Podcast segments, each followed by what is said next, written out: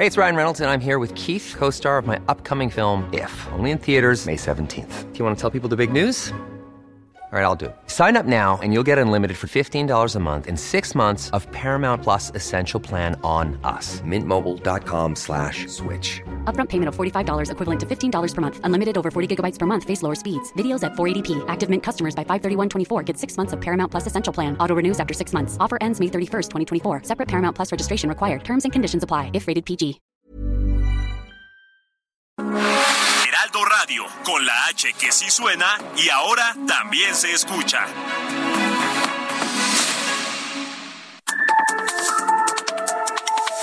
De norte a sur, las coordenadas de la información.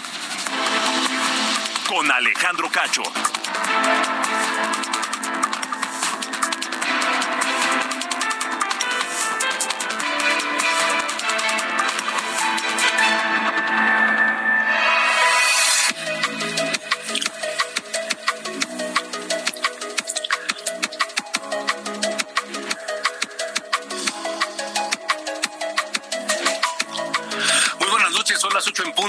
Del centro de la República Mexicana. Bienvenidos a De Norte a Sur, este lunes 30 de enero de 2023. Me da mucho gusto saludarle. Yo soy Alejandro Cacho y me, le mando un, env- le envío un abrazo donde quiera que nos escuche a través de la Red Nacional de Heraldo Radio en toda la República Mexicana y a través de Now Radio en los Estados Unidos. Un abrazo fuerte desde la Ciudad de México. Esta noche, aquí en De Norte a Sur,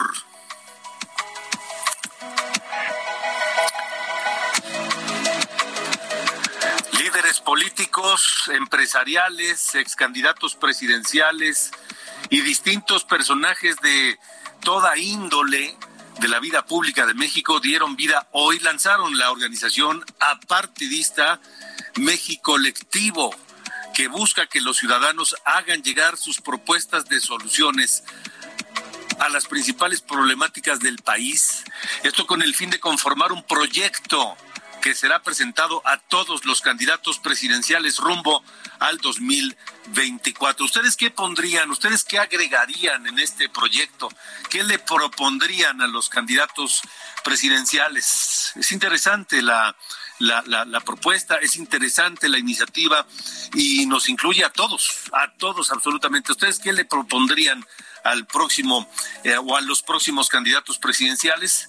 Los puedo leer a través del WhatsApp en el 55 45 40 89 16.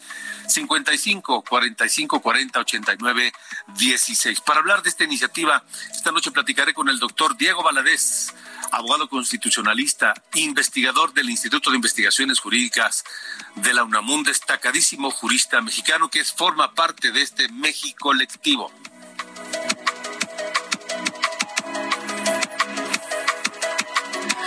También esta noche platicaré con Andrés Levy, director general de Covarrubias y Asociados, acerca de su encuesta de enero sobre la intención de voto de los mexicanos rumbo a las elecciones de 2024. ¿Por quiénes votarían ustedes? ¿Ya saben? ¿Tienen alguna idea? ¿Ustedes eh, votarían por la permanencia de Morena en la presidencia de la República o votarían por la coalición Va por México, que es, es, pues, la oposición, PRI, PAN, o tal vez por movimiento ciudadano. Estaremos platicando con todo, de todo eso con el director general de Covarrubias y asociados, Andrés Levy, esta noche aquí en de norte a sur. De cualquier manera, también los leo, los, los escucho a través del 55 45 40 89 16, 55 45 40 89 16. De todos los nombres que suenan para el 2024, ¿a ustedes quién les llena el ojo? Los escucho.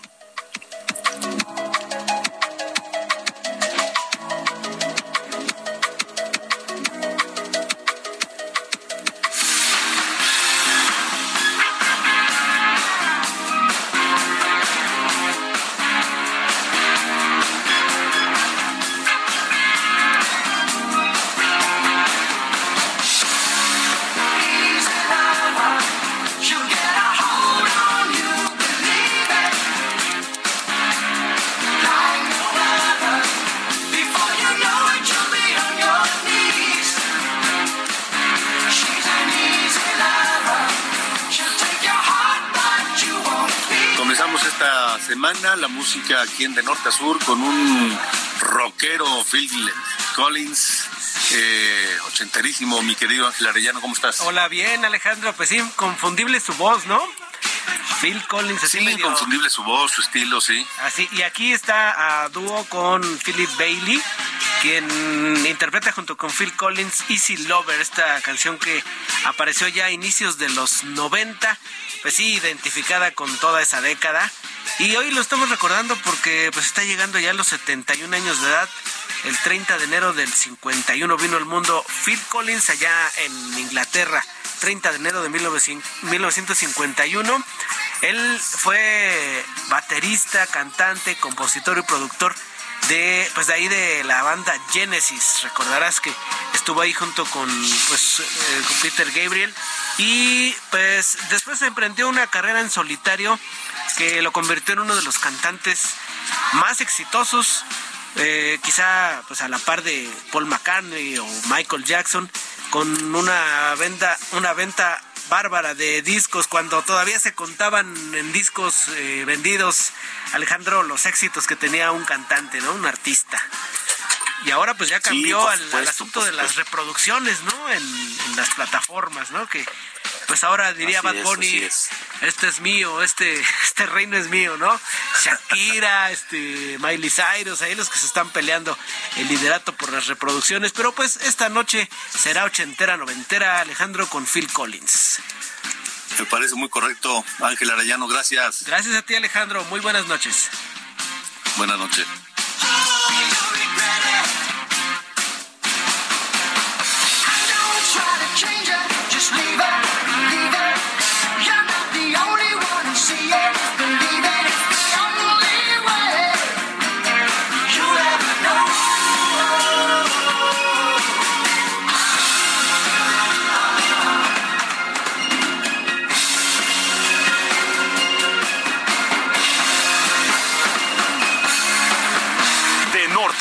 Con Alejandro Cacho.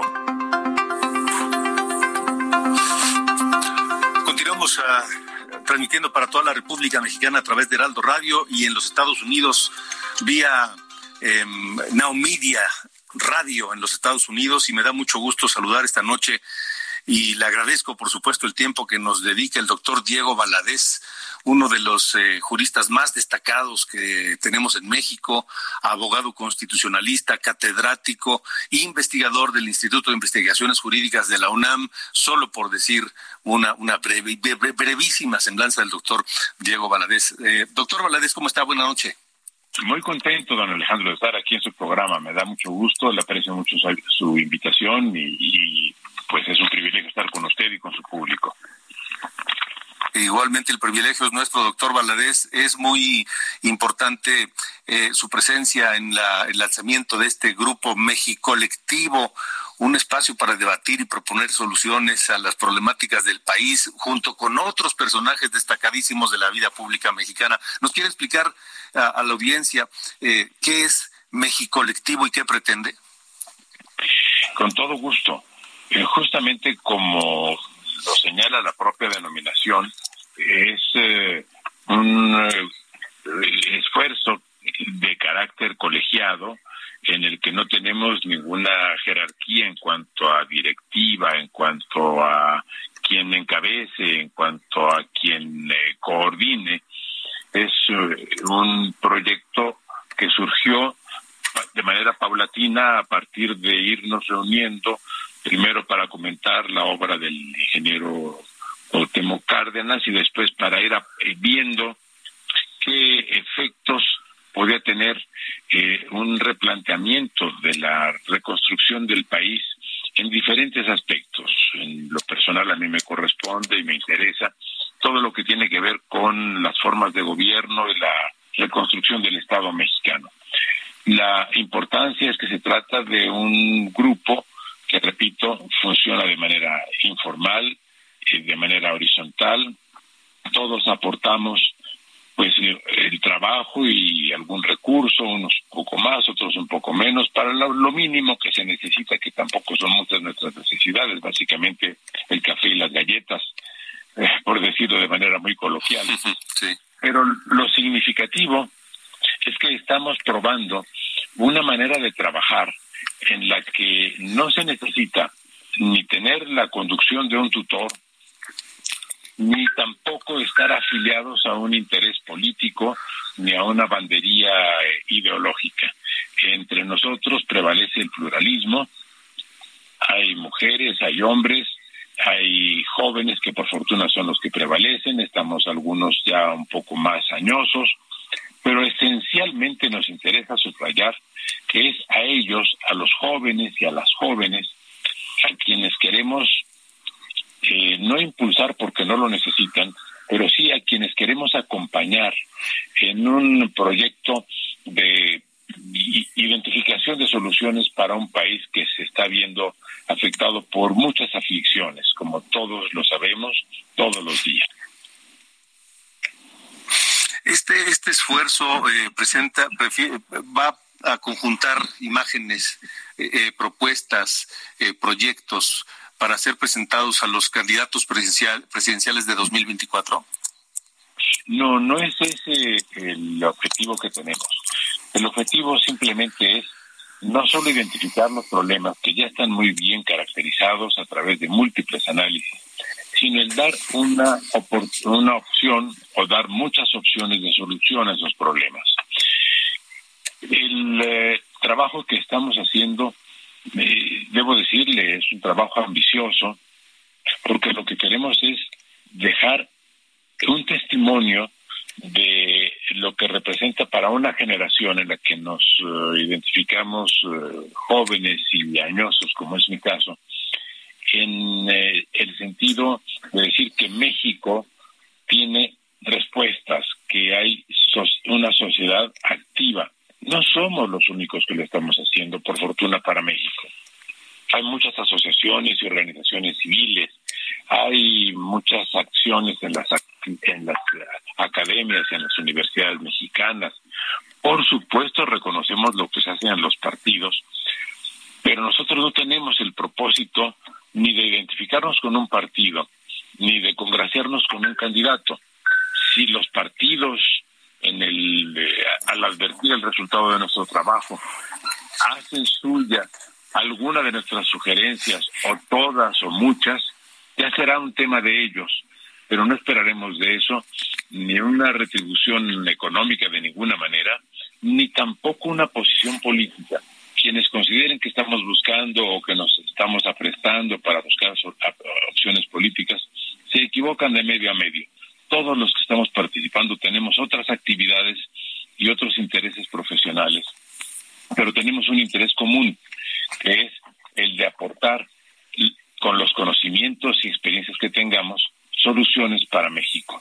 Y si podemos dejar un documento que sirva para testimoniar dentro de unos años o dentro de unas décadas que un grupo importante en cuanto al número este, asoció y sistematizó sus planteamientos, eh, nos daremos por muy satisfechos.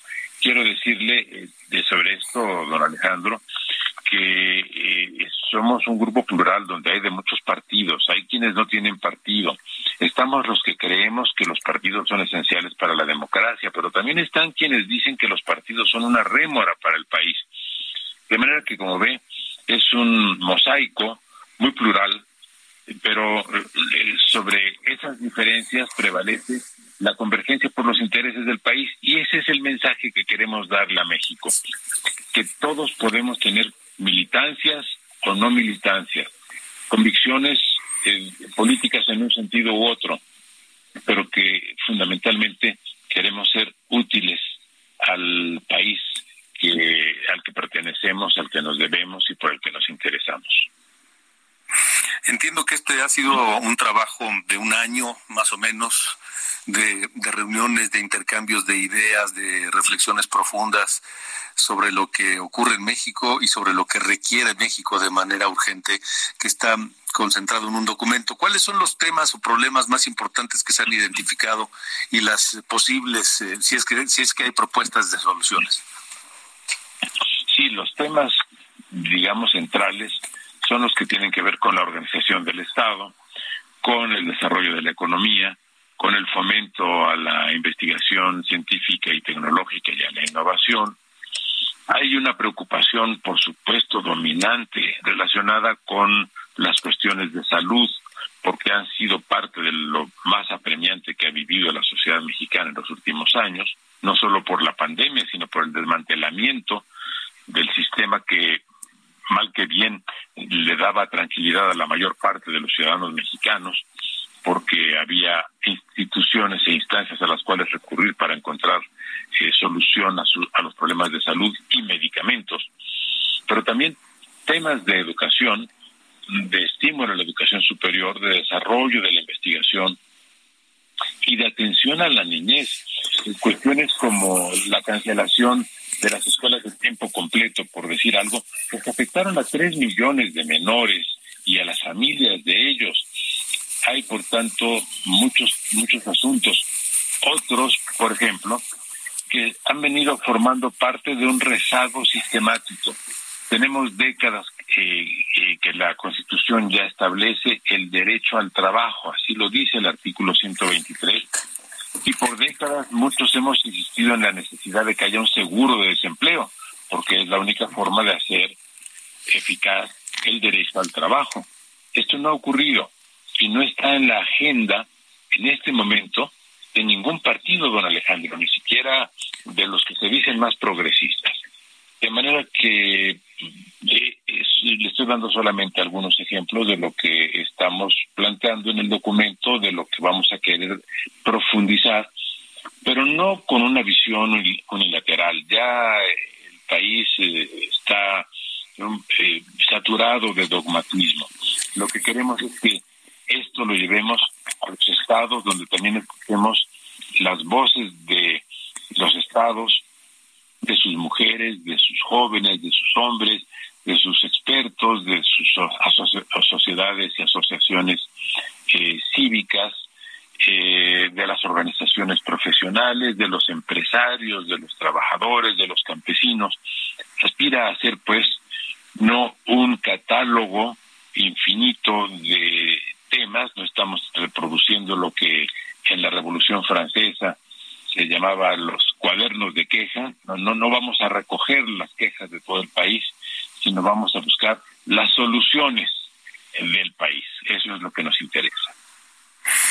Em, ¿Y cómo van a em, tratar de garantizar o asegurarse que esas eh, propuestas y soluciones eh, realmente pues eh, las adopten quienes pretendan llegar a la presidencia de la República, pues para que el esfuerzo tenga frutos y prospere, ¿no? Con toda sinceridad, don Alejandro, no es esa nuestra preocupación, por lo menos no es la preocupación dominante, no es la mía, estoy seguro de que no es la de la mayor parte de quienes estamos en este proceso, porque esa ya es la responsabilidad de los que aspiren al poder. Nosotros solo aspiramos a identificar soluciones y a decirlas con la mayor claridad posible. Si lo conseguimos, habremos alcanzado nuestra meta. Ya lo otro, lo, lo político, la eh, implementación de las soluciones, corresponde a quienes tienen responsabilidades públicas de partido y de, y de gobierno. Nosotros no aspiramos a integrarnos a partidos los que no lo estamos, no aspiramos al gobierno, no aspiramos a candidaturas y solo aspiramos a eh, generar una conciencia de posibilidades de solución. Porque también al país hace falta que se vea que hay soluciones, que hay salidas, que se vea el futuro de México con optimismo, particularmente por los jóvenes que han estado muy afectados por eh, las condiciones adversas de las últimas, eh, no diría eh, solamente de los últimos años, sino de las últimas décadas. A mí me tocó como joven vivir en un país que tenía muchas expectativas y mucho futuro. Hoy los jóvenes sienten muy cerradas sus posibilidades de futuro. Hay que mostrar que sí tienen futuro y ayudarlos, ayudarlos a abrir ese futuro y esa esperanza. De acuerdo. Doctor Diego Valadez, eh, ¿cómo puede participar todo aquel que se interese en, formar parte, en proponer cosas a través de México Colectivo, ya sea en los, a través de universidades, instituciones o en lo particular? No, ya hoy se anunció eh, que tendremos una plataforma electrónica a través de la cual se puede acceder y se pueden hacer llegar mensajes, opiniones, opiniones de puntos de vista, documentos. Se puede revisar el documento que, que formulamos y ese documento está destinado, don Alejandro, a recibir eh, observaciones de, todo sentido, a que se supriman cosas, a que se amplíen cosas que no tiene, a que se modifiquen o reformen o alteren algunas de las que ya están dichas. No eh, hemos hecho un documento final y por eso le pusimos punto de partida. Esperamos que cuando terminemos este ejercicio, nos hemos fijado en la fecha de trabajo de aquí a junio, y ya eh, tengamos el documento sea el de punto de llegada. De acuerdo, pues eh, doctor Diego Valadez, estaremos muy atentos al trabajo y a las propuestas y a todo lo que haga México Colectivo y a través, por supuesto, atentos a este punto de partida hasta su punto de llegada. Por lo pronto, muchísimas gracias por su tiempo para nosotros esta noche. Yo le aprecio mucho que me dé, al contrario, que yo le aprecio que usted me dé el tiempo suyo y de su auditorio para explicar este proyecto y si hubiera alguna otra oportunidad más adelante de seguir conversando para explicarle cómo van los adelantos, me daría un gran gusto y se lo apreciaría muchísimo. El gusto será para nosotros y seguramente con mucho interés lo estaremos haciendo, doctor Diego Valadez. Así que dejamos entonces la invitación abierta y la posibilidad de seguir platicando. y es aceptada con gran gusto y entusiasmo. Gracias. Gracias, a usted. Que te pase buena noche.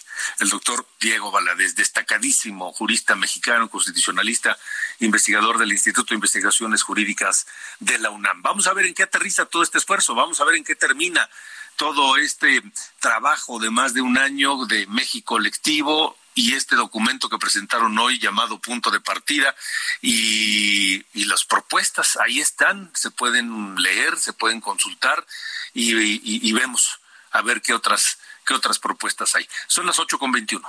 De norte a sur, las coordenadas de la información.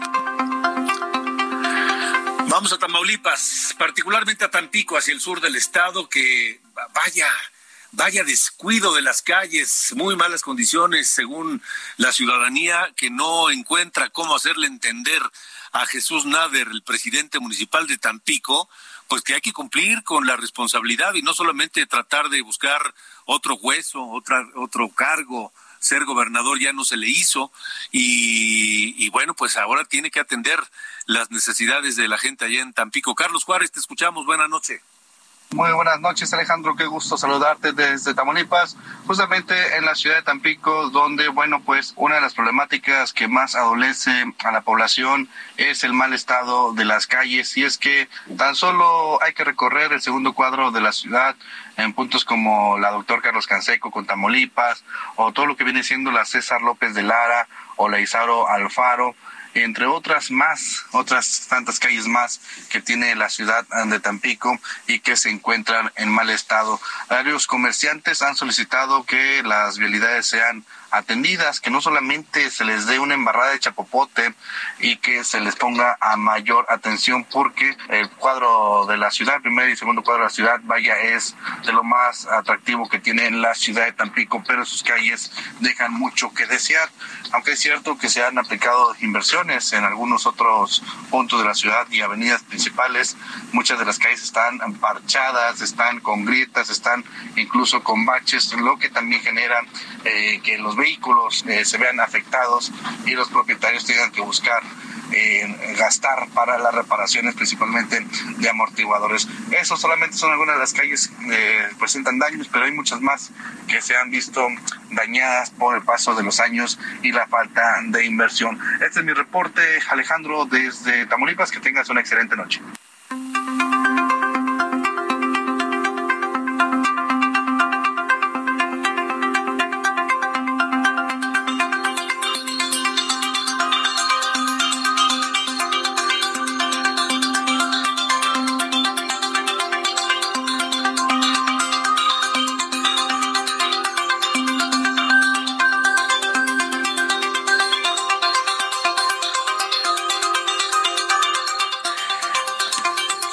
Con 24 minutos.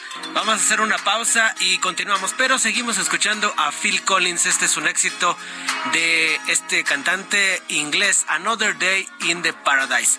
Está usted escuchando de norte a sur. Regresamos después de la pausa para seguir en este programa con Alejandro Cacho.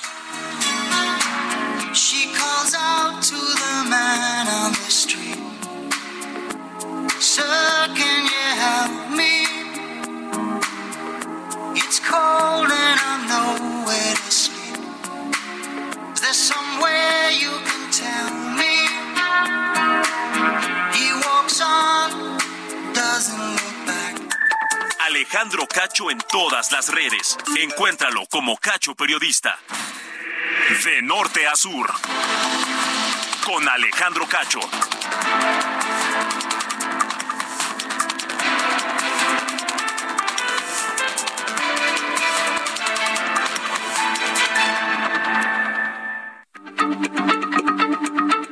Heraldo Radio, la H se lee, se comparte, se ve y ahora también se escucha. I'm Sandra, and I'm just the professional your small business was looking for. But you didn't hire me because you didn't use LinkedIn jobs. LinkedIn has professionals you can't find anywhere else, including those who aren't actively looking for a new job but might be open to the perfect role, like me.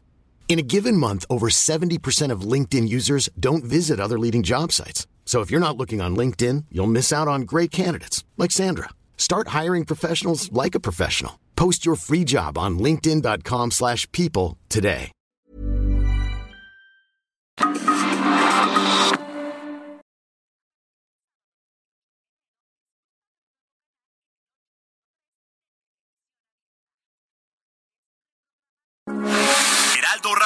Con la H que sí suena y ahora también se escucha. De norte a sur, las coordenadas de la información. Con Alejandro Cacho.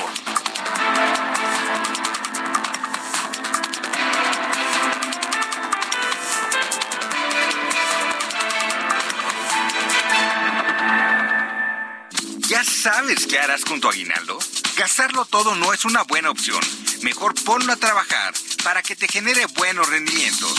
En Finsus, te ayudamos a multiplicarlo con una tasa de hasta 13.13% anual. Descarga la app y comienza a invertir desde 100 pesos de forma fácil y segura.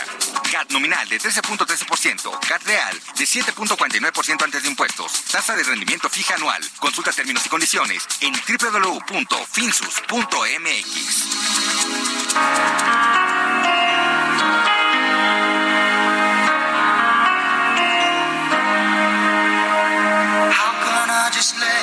walk away?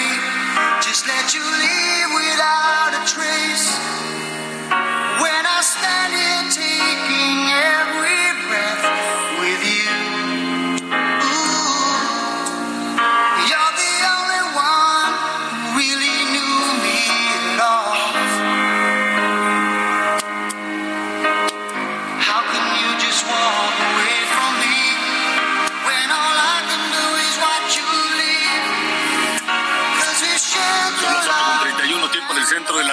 Mexicana. Continuamos en de norte a sur. Escuchando a Phil Collins, que cumple 72 años en este lunes. Y esto es Again a Lots del gran Phil Collins.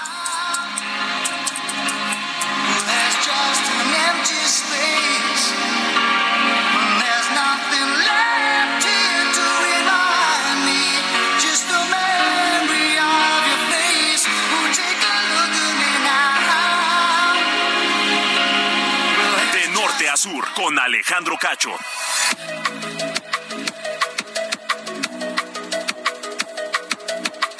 Buenas noches, este es el resumen de noticias. La Organización Mundial de la Salud anunció que mantiene el nivel máximo de alerta por COVID-19 al asegurar que a pesar de que la situación es mejor que el año pasado, desde diciembre las muertes reportadas en el mundo han ido en aumento. Secretaría de Salud de Yucatán informó que a partir del próximo miércoles 1 de febrero, el uso de cubrebocas será voluntario en el transporte público de la entidad, pero seguirá siendo obligatorio en hospitales, centros de salud y unidades médicas. En Guanajuato, 15 estudiantes de quinto y sexto de primaria de una escuela resultaron intoxicados por ingerir clonazepam como parte de un reto de TikTok, mientras en Cuautla, Morelos, tres alumnos de secundaria también fueron hospitalizados por intoxicación por ingerir el mismo fármaco, del cual alertó la COFEPRIS sobre el riesgo de su consumo en menores de edad. En Hidalgo, un menor de nueve años resultó herido de bala en la carretera Pachuca-Tuxpan, en Tepeapulco, cuando supuestos elementos de la Guardia Nacional dispararon a la camioneta en la que viajaba con su familia, porque el conductor no se detuvo al alto que le marcaron los agentes por llevar placas de otro estado. La titular de la CNDH, Rosario Piedra Ibarra, presentó una iniciativa de ley ante las cámaras de diputados y de senadores para llevar al organismo al rango de Defensoría Nacional de los Derechos del Pueblo, dijo, para potenciar los alcances de la comisión.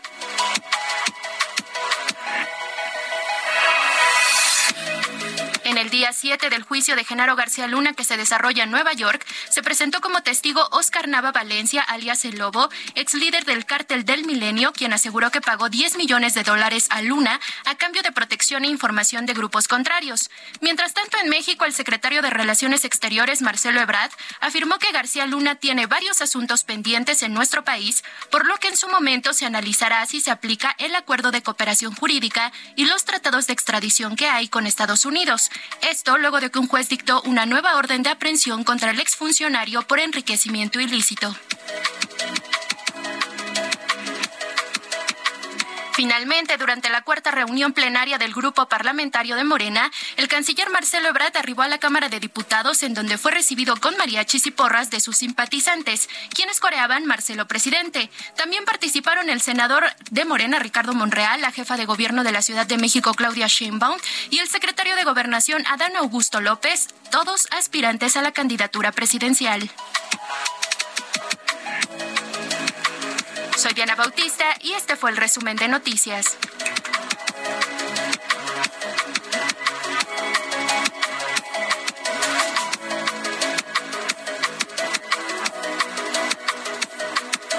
De norte a sur, las coordenadas de la información.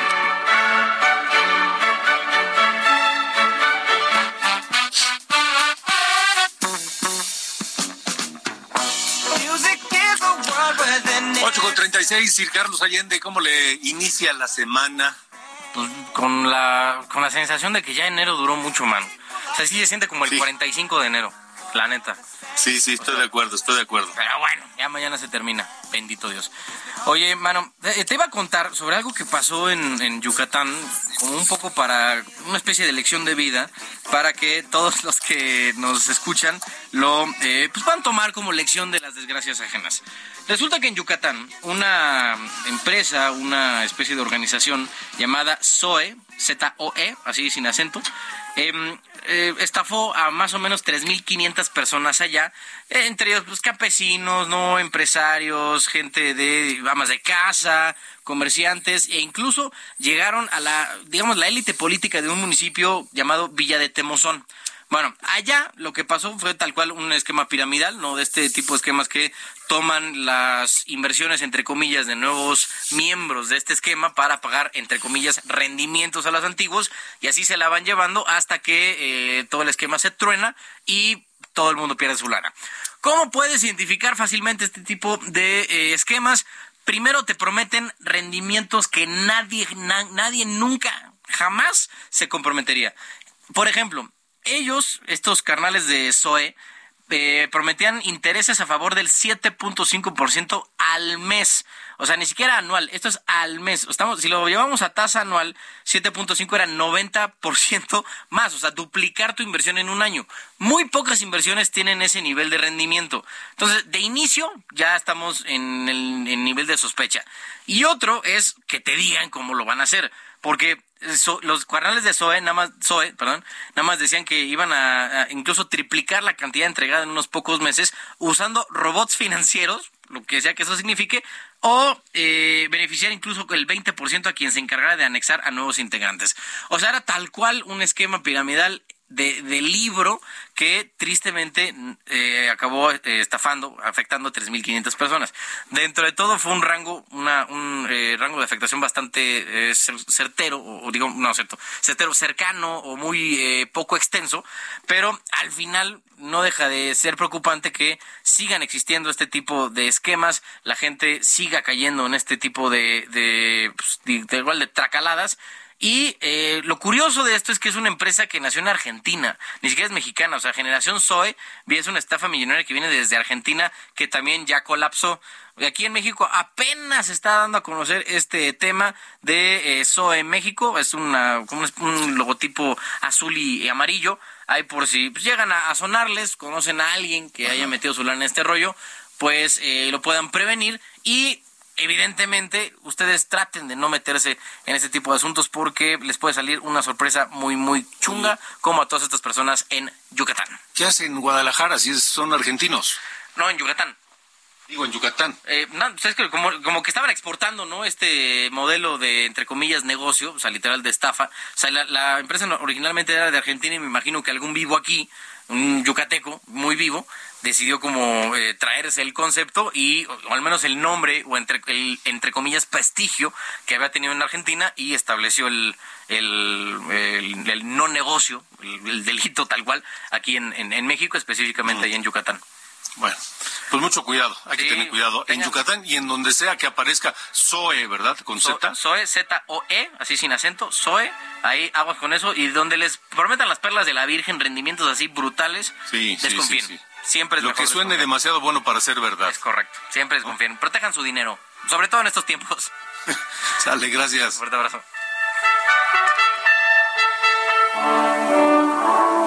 De norte a sur, con Alejandro Cacho.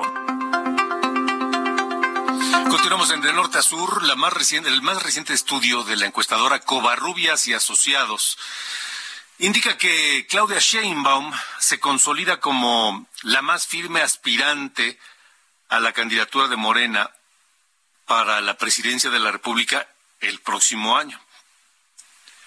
Em, los números están reflejados en esta en esta encuesta y sobre ello nos habla el director general de Covarrubias y Asociados Andrés Levy a quien saludo. ¿Cómo estás Andrés? Buenas noches.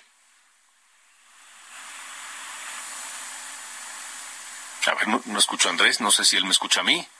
Ahora Andrés, sí. buenas noches. Alejandro, Sí, ¿cómo estás? Estamos al aire. Buenas noches.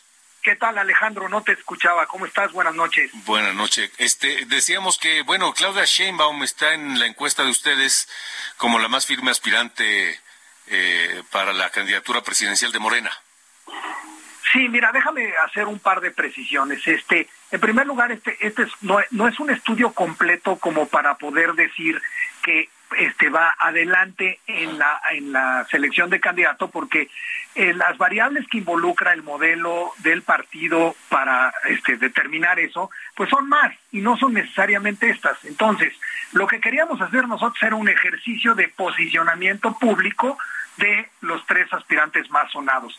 Que eso después, a la hora de cuando se haga la encuesta, eso sea determinante, no lo sé en este momento porque no tengo toda la, la información. Lo que sí puedo decir es que tiene Claudia Sheinbaum, de acuerdo a estas preguntas que nosotros hicimos en base nacional, en un- una encuesta nacional, Claudia Sheinbaum tiene un mejor posicionamiento en estas variables que sus contrincantes. Y entonces una de ellas fue sacar a todos de la ecuación y decir, en un ejercicio hipotético, donde nada más los candidatos a, la presidencia de la República fueran Claudia Sheinbaum y Marcelo Ebrard por el otro lado, ¿por quién votarías?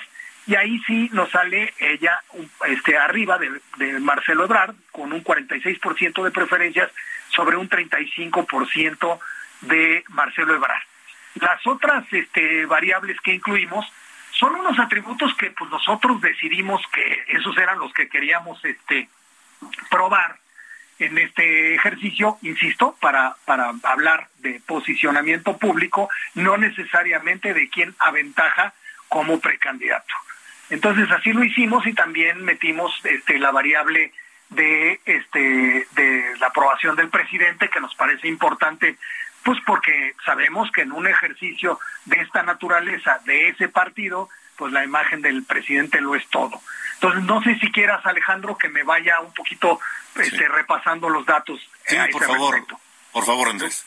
Gracias, Alejandro. Bueno, entonces, me centro ya hechas las aclaraciones, me centro rápidamente para decir que eh, con respecto a la aprobación del presidente, tenemos en este momento una aprobación del 69% entre que lo apruebe mucho o lo apruebe poco, pero al, al caso de esta aprobación, 69%. Esta cifra es alta, incluso es alta para este con respecto a otras mediciones que hicimos el año pasado, donde pues traíamos 60 bajos, 70 medios. Este 69% está alto y yo creo que en buena medida está explicado pues porque hubo algunas noticias positivas como el salario mínimo, este del aumento de las vacaciones, etcétera, y eso pues este además de los de los programas y todo lo que ya no sabemos, este impacta positivamente. Entonces, tenemos una alta aprobación del presidente y entonces eso este nos hace ver este otro gráfico que por ahí tenemos que es la intención de voto por partido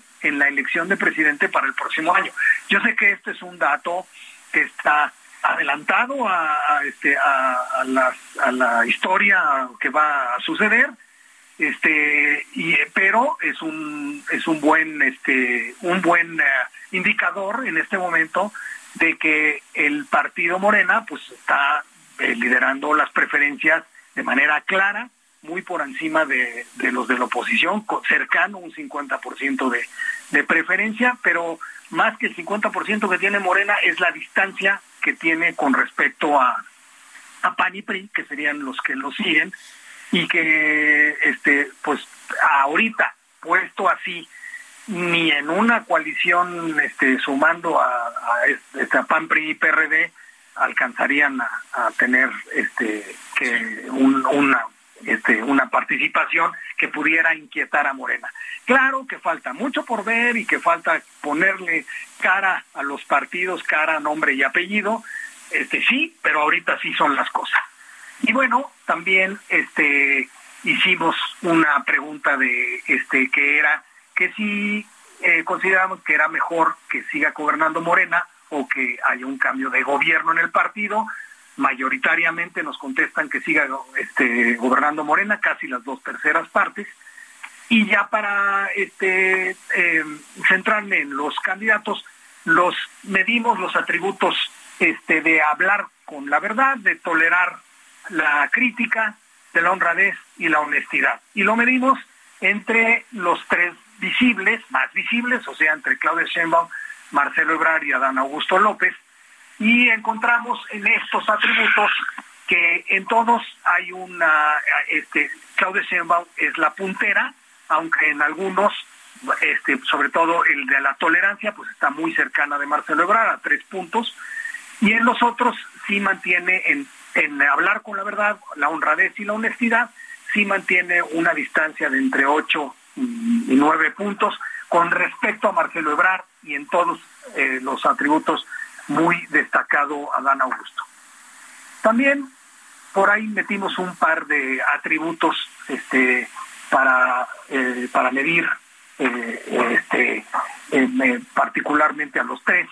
Y era este, que nos parece interesante, son que quién representa más los valores de Morena, esa es, esa es una pregunta. Y la otra pregunta es quién les parece que es el candidato más competitivo para hacerle frente a la, a la este, alianza de oposición en las elecciones de presidente. Y bueno, pues este, en la representación de los valores de Morena, nuevamente Claudia Sheinbaum este, lidera con un 39% frente a un 24% de Marcelo Ebrard. Y en la, ser competitivo, ahí se, se cierran un poquito las cosas, porque si bien Claudia Sheinbaum está este, liderando con un 37%, Marcelo Bravo obtiene un 31%, o sea, está muy cerca en esto de, de que la gente lo considere un candidato competitivo.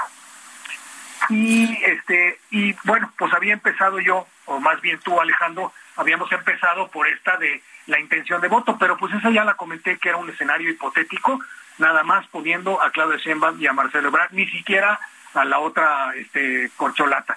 Entonces, este, a manera de conclusión te diría Alejandro que pues este, vemos un sólido e importante posicionamiento de Claudia Sheinbaum al momento, porque esta encuesta se levantó del 12 al 18 de enero, o sea, está fresquecita. Sin embargo, eso no quiere decir que vaya este, ganando la encuesta de selección que se va a hacer. No, no quiere decir eso porque hay otras variables que aquí no están consideradas. Ok, entonces, eh, ¿piensan ustedes eh, hacer más estudios, Andrés? Este, sí, pues la idea es que este, ahora sí que cuando tengamos chance, este, hacemos preguntas en nuestros estudios o hacemos estudios específicos y con gusto cuando lo tengamos, pues lo compartimos. Ok, estaremos atentos para ver para ver cómo se mueven estos números, ¿no? O si se consolidan los que están con cierta ventaja, o en fin, ya sabemos cómo se comportan a veces estos estos fenómenos. Sí, así es, Alejandro, y además, este, pues sabemos que estamos temprano y este y estamos temprano pues porque como hay un método de este partido que va a ser la encuesta para la selección de los candidatos, pues entonces estamos temprano, pues ni tanto, ¿no? Porque este, pues esa encuesta va a tenerse que hacer este año, entonces pues ahí vamos, pero falta mucho por ver, muchas historias que contar y entonces desde luego pues que esto no son números definitivos, pero sí tenemos una fotografía, un aproximamiento al posicionamiento de estos tres personajes que estoy encantado de compartir contigo con tu auditorio, Alejandro. Pues eh, nosotros también, con mucho gusto, Andrés Levi, director general de Covarrubias y Asociados, estaremos atentos a, lo que sigan haciendo para irlo comentando aquí en, en De Norte a Sur. Muchas gracias, Andrés, y que estés muy bien. Gracias, Alejandro. Muy buenas noches. Hasta luego, buenas noches. Son las ocho con cuarenta y nueve. Ahí está, 46% de los entrevistados, de acuerdo a este estudio de Covarrubias y Asociados, 46% votaría por Claudia Sheinbaum para la presidencia de la República. El 65% se inclina porque Morena siga gobernando al país. Así que, bueno, pues son los números que se marcan a la fecha. Vamos a ver Vamos a ver qué más, qué más ocurre en las próximas semanas y meses. Todavía falta para el 2024. Pueden pasar muchas cosas. Estamos en el, iniciando el 2023, es decir, estamos a un año y medio más o menos de la elección presidencial, en el que año y medio que pueden pasar muchas cosas todavía, pero, insisto, la ventaja puede consolidarse, aumentar, o las cosas pueden cambiar. Ya lo estaremos platicando aquí en De Norte a Sur y en todos los espacios de Heraldo Media Group. Eh, ocho con cincuenta, diez para las nueve. Ruta 2023. Contigo, Gerardo García, reportero, reportero de Heraldo Media Group, el grupo parlamentario del PRI en el Senado, llevó a cabo su plenaria eh, y ahí estuvo presente Alejandra del Moral, su precandidata a gobernar el Estado de México. Adelante.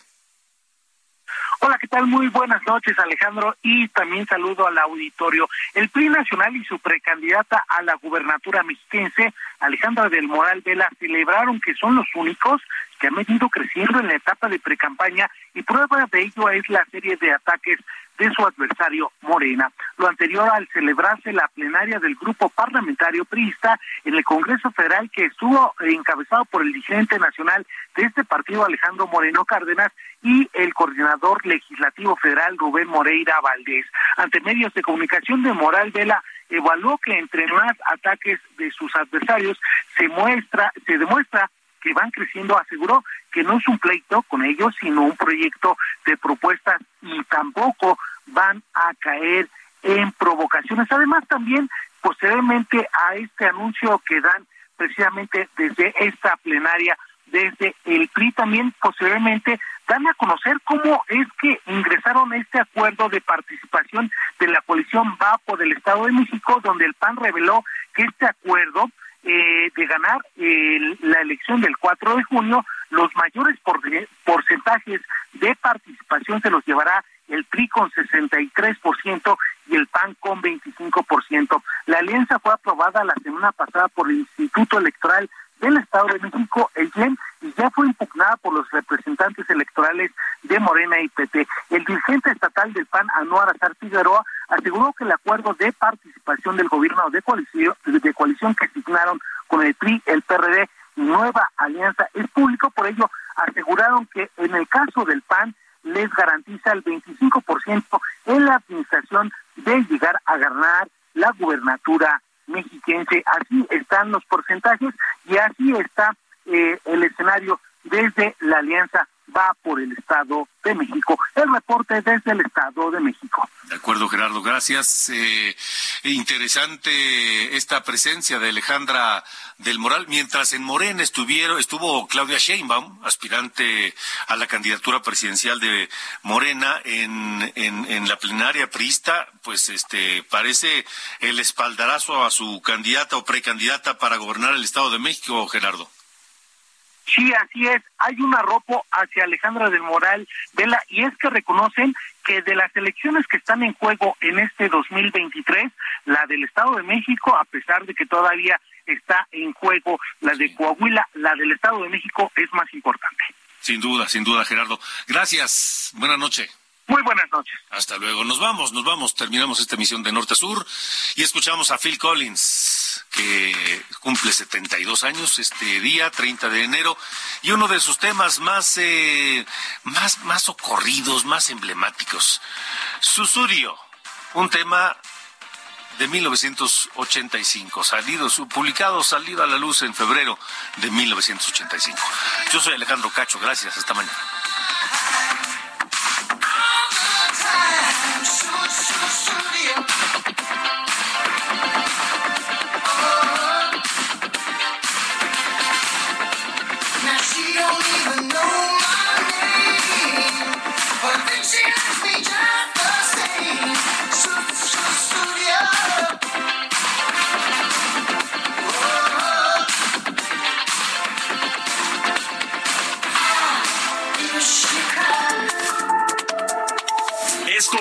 De Norte a Sur, las coordenadas de la información. Con Alejandro Cacho.